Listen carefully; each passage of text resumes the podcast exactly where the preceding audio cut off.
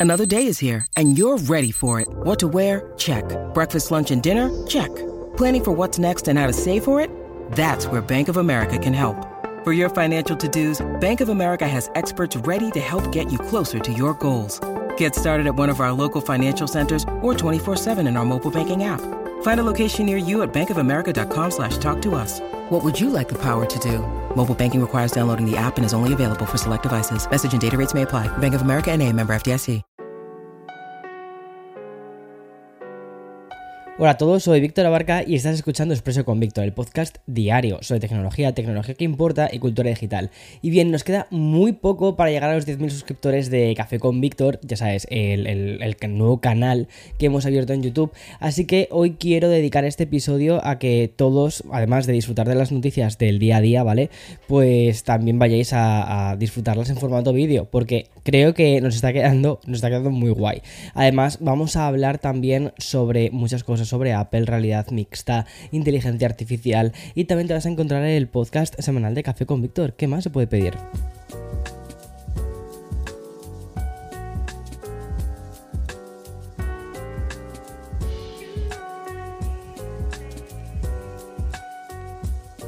This episode is brought to you by Shopify. Whether you're selling a little or a lot, Shopify helps you do your thing, however you cha-ching. From the launch your online shop stage, all the way to the we just hit a million orders stage. No matter what stage you're in, Shopify's there to help you grow. Sign up for a $1 per month trial period at shopify.com slash special offer, all lowercase. That's shopify.com slash special offer. Bueno, espero que hayas aprovechado esta pequeña pausa para haber ido a suscribirte, porque de verdad, o sea, tengo muchísimas ganas de que lleguemos a los 10.000 suscriptores, o sea, estoy muy, muy, muy, muy emocionado. Bueno, y además, dentro de una semana vamos a estar en Cupertino, porque además eh, esto va a suceder literalmente.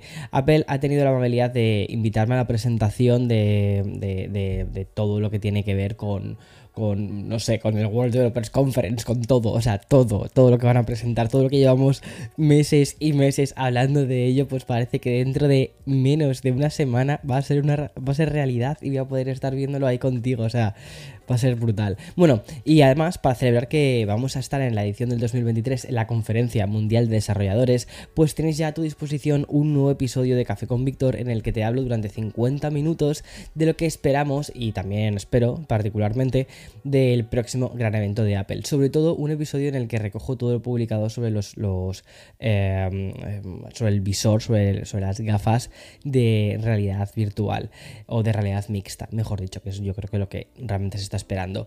Que va a ser un dispositivo con un nivel. Eh, bueno, está siendo, con un, está siendo un dispositivo con un nivel de hype máximo. O sea, eónico, básicamente. Y em, yo no veía un tanto hype, te lo juro, en un producto desde hace muchísimo tiempo.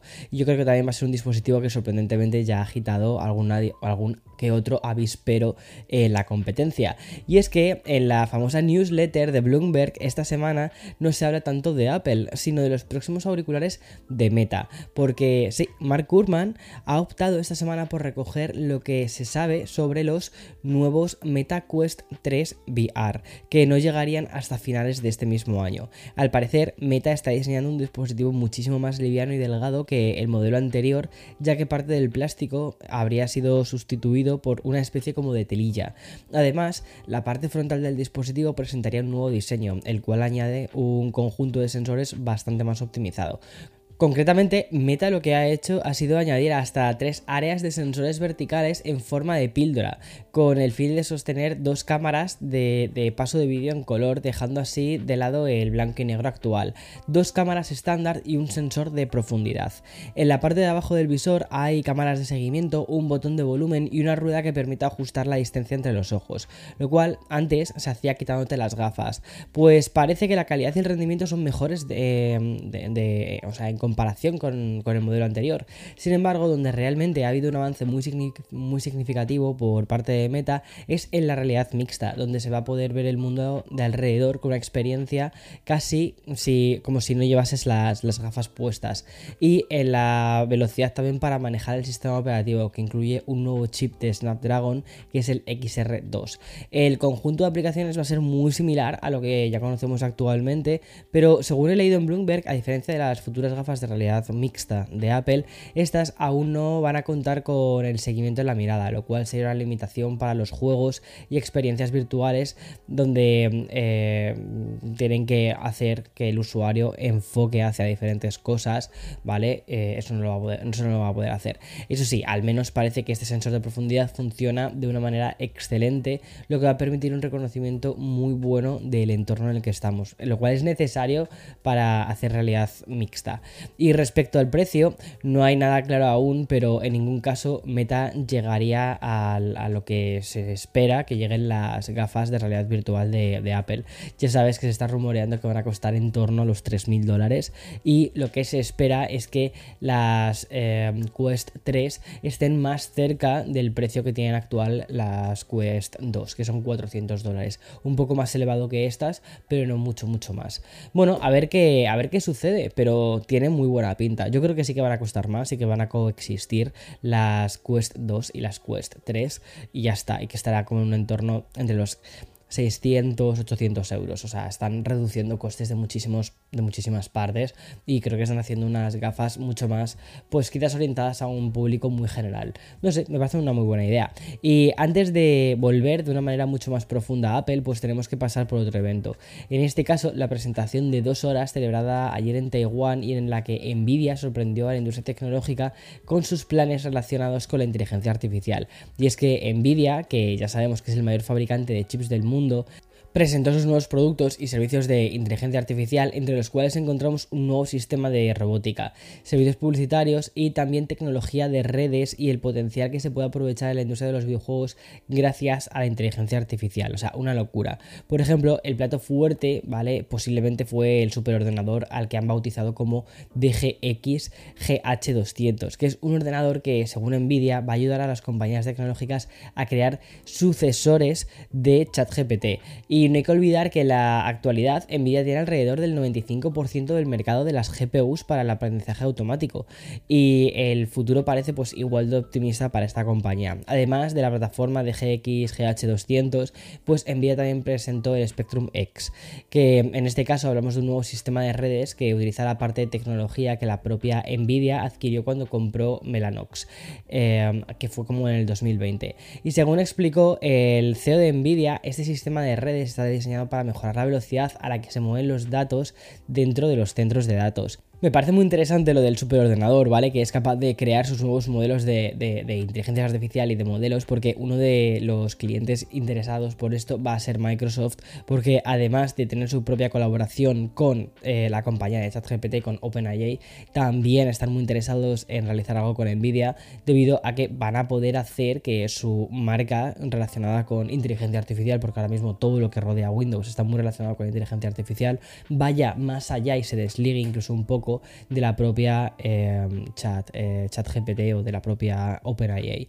No sé, me parece un movimiento súper inteligente por parte de Nvidia ofrecer ese tipo de cosas y además que está utilizando la inteligencia artificial, como te digo, ya no solo para crear nuevos modelos de inteligencia artificial, sino para eh, tecnología de redes e incluso también para modelos publicitarios como una cosa que han hecho para poder trasladar publicidad incluso eh, al, metaverso. O sea, una cosa súper de locos. Sí que parece, curiosamente, ¿no? Como que el mundo se está moviendo así silenciosamente en lo que es la inteligencia artificial primero y después el metaverso.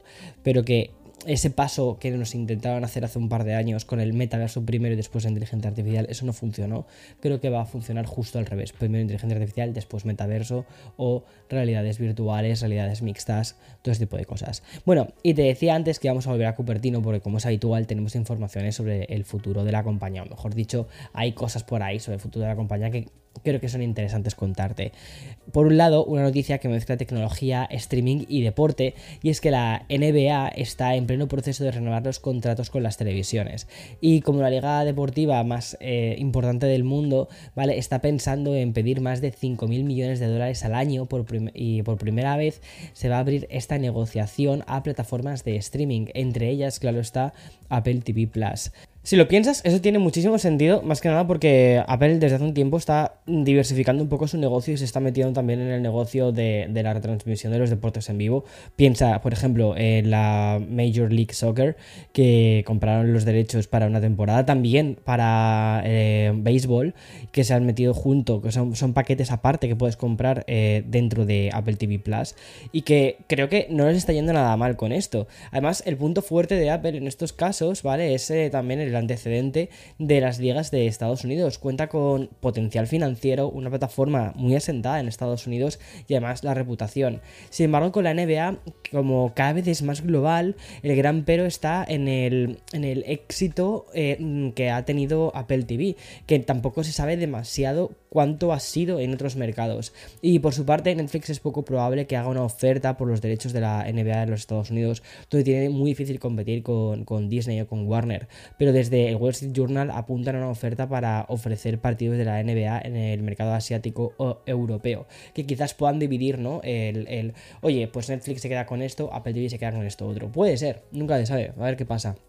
Bueno, y aún no hemos acabado con Apple porque hoy también he leído en Mac Rumors, ¿vale? Una información sobre los futuros modelos del iPhone. Sí, no tenemos ni siquiera el iPhone 15, pero ya hay ruido alrededor del iPhone 16 Pro y del 16 Pro Max. Y es que al parecer, como te digo, siempre según la información de este site, los teléfonos que Apple debería lanzar el año que viene, es decir, dentro de un año y medio, o sea, muy fuerte, ¿vale? Añadirían una cámara teleobjetivo periscopio y un sensor de cámara principal un 12% más grande. Es decir, los de Cupertino pues mejorarían significativamente la calidad de imagen de estos dispositivos. Pero aún hay más, porque ese sensor de un 12% más grande también implicaría aumentar el tamaño de la pantalla y por tanto disponer de más espacio interno para los componentes. Al final pues se produciría una especie de efecto dominó que también influiría en la batería, que tendría que ser más grande y un hardware fotográfico de más calidad. Al final los teléfonos están mutando hacia realmente convertirse en cámaras con aplicaciones sociales. O sea, cada día lo tengo más claro que es un poco hacia dónde van los, los dispositivos móviles. Pero mientras esperamos más noticias sobre el iPhone del 2024, pues antes conoceremos cómo va a ser el iPhone de este año, que será el iPhone 15 y que seguramente se presente en septiembre. Bueno, y ya para aliviar un poco el episodio de hoy sobre el futuro del hardware, vamos con una noticia sobre una de las aplicaciones que más está creciendo. Y aunque sigue sin dar ese salto que la consolide en la cultura digital, eh, está, bueno, está creciendo. Y me estoy refiriendo a Blue Sky, que es el nuevo Twitter fundado casualmente por Jack Dorsey. Y es que esta red social descentralizada, que se ha visto impulsada por el backlash de Twitter de Elon, pues ha anunciado una nueva actualización. Y desde ya la versión beta de esta update de Blue Sky permite a los usuarios elegir su propio algoritmo. Es decir, el usuario de la aplicación puede suscribirse a diferentes algoritmos e incluso crear el suyo propio y ponerlo a disposición del resto. Lo que ha hecho Blue Sky es ofrecer una serie de feeds personalizados cuyos algoritmos irían cambiando según se suscriban más seguidores. Además, esta democratización de la aplicación se ve reforzada con el hecho de que la creación de los feeds estará abierta a cualquier usuario. Sin duda, se trata de un movimiento muy meditado por parte de Jack Dorsey y que está siendo muy crítico por el Twitter dirigido por Elon Musk, a pesar de que había muchos rumores de que haya sido Jack Dorsey quien le había incitado ¿no? a, Elon Musk a mm, comprar eh, Twitter.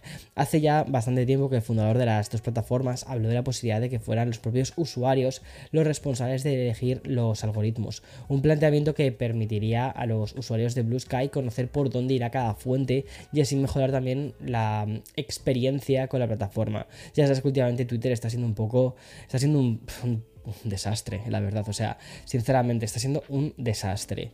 Y eh, se están eh, llenando los feeds de mensajes de odio, mensajes súper duros, con el único objetivo de mantener la retención en la plataforma. Y no creo que eso sea nada positivo. En fin, hasta aquí las noticias de hoy.